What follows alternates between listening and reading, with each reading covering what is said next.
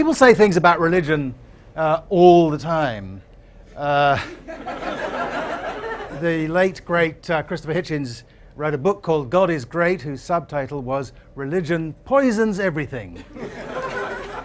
but last month in, in Time magazine, uh, uh, Rabbi David Wolpe, who I gather is referred to as America's rabbi, said to uh, balance that against that negative characterization that no important form of social change can be brought about except through organized religion. Now, remarks of this sort on the negative and the positive side are very old. Um, I have one in my pocket here from the first century BCE by, by Lucretius, the author of On the Nature of Things, who said, Tantum religio uh, potuit suadere malorum. I should have been able to learn that by heart, uh, which is that's how much religion is able to persuade people to do evil. And he was talking about the fact of Agamemnon's decision to place his daughter Iphigenia uh, on an altar of sacrifice in order to pr- preserve uh, the prospects of his army. So there have been these long debates over the centuries. In that case, actually, we can say over the millennia about religion. People have talked about it a lot. Uh, and they've said good and bad and indifferent things about it. What I want to persuade you of today is of a very simple claim, is, which is that these debates are, in a certain sense, preposterous because there is no such thing as religion uh, about which to make these claims. There isn't a thing called religion, and so it can't be good or bad. It can't even be indifferent. And if you think about claims about the non existence of things, uh, one obvious way to try and establish the non existence of a, of a purported thing would be to offer a definition of that thing and then to see whether anything satisfied it. And I'm going to start out on that little route to begin with. So, if you look in the dictionaries and if you think about it, one very natural definition of religion is that it's, it involves belief in God or in spiritual beings as I say, this is in many dictionaries, but you'll also find it uh, actually in the work of Sir Edward Tylor, who was the first professor of anthropology at Oxford, one of the first modern anthropologists. In his book on primitive culture, he says the heart of religion is what he called animism, that is, belief in spiritual agency, belief in spirits. First problem for that definition is from a recent novel by Paul Beatty called Tuff. There's a guy talking to a rabbi. The rabbi says he doesn't believe in God. The guy says, You're a rabbi, how can you not believe in God? And the reply is, It's what's so great about being Jewish. You don't have to believe in a God per se, just in being Jewish. So, if this guy is a rabbi and a Jewish rabbi, and if you have to believe in God in order to be religious, then we have the rather counterintuitive conclusion that since it's possible to be Jewish rabbi without believing in God, Judaism isn't a religion. That seems like a pretty counterintuitive thought. Here's another uh, argument against this view. Uh, a friend of mine, an Indian friend of mine, went to his grandfather when he was very young, a, a, child, and said to him, I want to talk to you about religion. And his grandfather said, You're too young, come back when you're a teenager. So he came back when he was a teenager and he said to his grandfather, It may be a bit late now because I've, I've uh, discovered that I don't believe in the gods. And his grandfather, who was a wise man, said, Oh, so you belong to the atheist branch of the Hindu tradition. And finally, there's, there's this guy uh, who famously doesn't believe in God. His name is the Dalai Lama. He often jokes that he's one of the world's leading atheists, but it's true because the Dalai Lama's religion does not involve belief in God. Now, you might think this just shows that I've given you the wrong definition and that I should come up with some other definition and test it against these cases and try and find something that captures uh, atheistic Judaism, atheistic Hinduism, and atheistic Buddhism as forms of religiosity. But I actually think that that's a bad idea, and the reason I think it's a bad idea is that I don't think that's how our concept of religion works. I think the way our concept of religion works is that we actually have, we have a list of paradigm religions and their subparts, right? And if something new comes along, that purports to be a religion, what we ask is, well, is it like one of these? right? And I think that's not only how we think about religion, and that's, as it were, so uh, from our point of view, anything on that list had better be a religion, which is why I don't think an account of religion that excludes Buddhism and Judaism is, has, a, has a chance of being a good starter, because th- they're on our list. But why do we have such a list? What's going on? How did it come about that we uh, have this list? I think the answer is a pretty simple one. Uh, and therefore crude and uh, uh, contentious. I'm sure lots of people will disagree with it. But here's my story, and it, uh, true or not, it's a story that I think gives you a good sense of how the list might have come about, and therefore helps you to think about what use the list might be. I think the answer is uh, European travelers, starting roughly about the time of Columbus, started going around the world. They came from a Christian culture, and when they arrived in a new place, they noticed that some people didn't have Christianity, and so they asked themselves the following question What have they got instead of Christianity? And that list was conducted, was essentially constructed. It consists of the things that other people had instead of Christianity. Now, there's a difficulty with proceeding in that way, which is that Christianity is extremely, uh, even on that list, it's an extremely specific tradition. It has all kinds of things in it that are very, very particular, that are the results of the specifics of Christian history.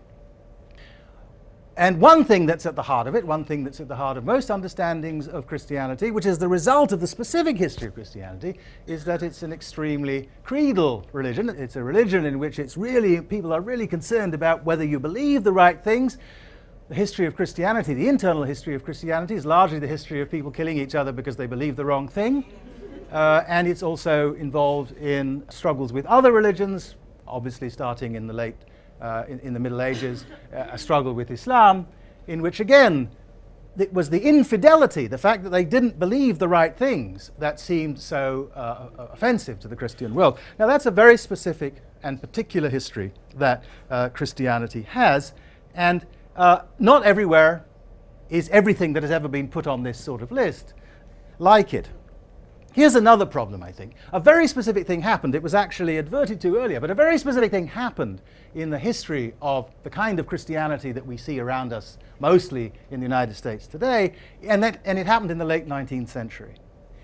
And that specific thing that happened in the late 19th century was a kind of deal that was cut between science, this new, this new uh, way of uh, organizing intellectual authority, and religion. If you think about the 18th century, say, if you think about intellectual life before the late 19th century, anything you did, anything you thought about, whether it was uh, the, the, physical world, the human world, the, the natural world apart from the human world, or morality, anything you did would have been framed against the background of a set of assumptions that were religious Christian assumptions. You couldn't give an account of the natural world that didn't say something about its relationship, for example, to the creation story uh, in the Abrahamic traditions, the creation story uh, in, in the first book of the Torah. So everything was framed in that way. But this changes in the late 19th century, and for the first time, it's possible for people to develop serious intellectual careers as natural historians like Darwin. Darwin worried about the relationship between what he said and the truths of religion, but he could proceed, he could write books about his subject without having to say what the relationship was to the religious claims. And similarly, geologists increasingly could talk about. In the early 19th century, if you were a geologist, you made a claim about the age of the Earth. You had to explain whether that was consistent or how it was or wasn't consistent with the age of the Earth implied by the account in Genesis. By the end of the 19th century, you can just write a geology textbook in which you make arguments about how old the Earth is. So there's a big change, and that division of intellectual division of labor occurs, as I say, I think. And it's sort of solidified so that by the end of the 19th century in Europe, there's a real intellectual division of labor, and you can do all sorts of serious things, including increasingly even philosophy, uh, without being constrained by the thought, well, what I have to say has to be consistent with the, with the deep truths that are given to me by our religious tradition. So, so imagine someone who's coming out of that world, that late 19th century world, coming into the country that I grew up in, Ghana, the society that I grew, grew up in, Asante, coming into that world at the turn of the 20th century with this question that made the list What have they got instead of Christianity? Well, here's one thing you, he would have noticed By the way, there was a person who actually did this. His name was Captain Rattray. He was sent as the British government anthropologist, and he wrote a book about Asante religion. This is a soul disc. There are many of them in the British Museum. I could give you an interesting, different history of how it comes about that many of the things from my society ended up in the British Museum. but, but, uh, but we don't have time for that. So this object is a soul disc. What is a soul disc? It was worn around the necks of the soul washers of the Asante king. What was their job? To wash the king's soul. It would take a long while to explain how a soul could be the kind of thing that could be washed. But Rattray knew that this was religion because uh, souls were, were in play. Uh, and uh, similarly, there were, there were many other things, many other practices. For example, every time anybody had a drink, more or less, they poured a little bit on the ground in what's called a libation, and they gave some to the ancestors. Uh, my father did this every time he opened a bottle of whiskey, which I'm glad to say was very often. He, he, would, he would take the top off and pour off just a little on the ground, and he would talk to, he would say to uh, Akroma-Ampim, the founder of our line, or Yao Antonia, my great uncle, he would, he would talk to them, uh, offer them a little bit of this.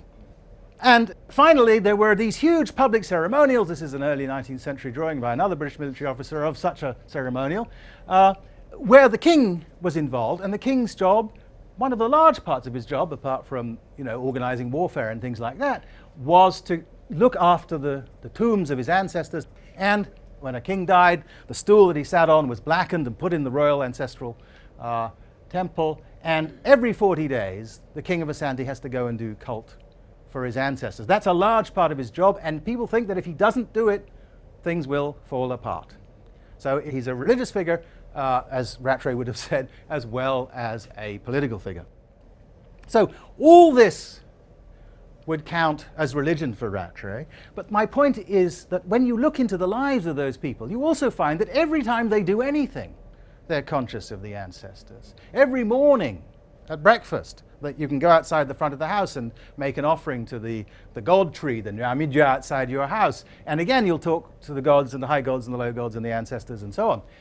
This is not a world in which the separation between religion and science has occurred between religion has not been separated from any other areas of life and in particular what's crucial to understand about this world is it's a world in which the job that science does for us is done by what Rattray is going to call religion. Because if they want an explanation of something, if they want to know why the crops has failed, if they want to know why it's raining or not raining, if they need rain, uh, if they want to know why, uh, why their, their grandfather has died, they are going to appeal to the very same entities, the very same language, talk to the very same gods about that. There is no, this great separation, in other words, between religion and science hasn't happened. Now, this would only, this would be a mere historical curiosity, except that in large parts of the world, this is still the truth.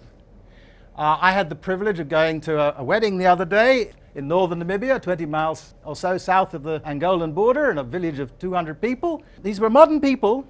We had with us Oona Chaplin, whom you, some of you may have heard of, and one of the people from this village came up to her and said, I've seen you in Game of Thrones.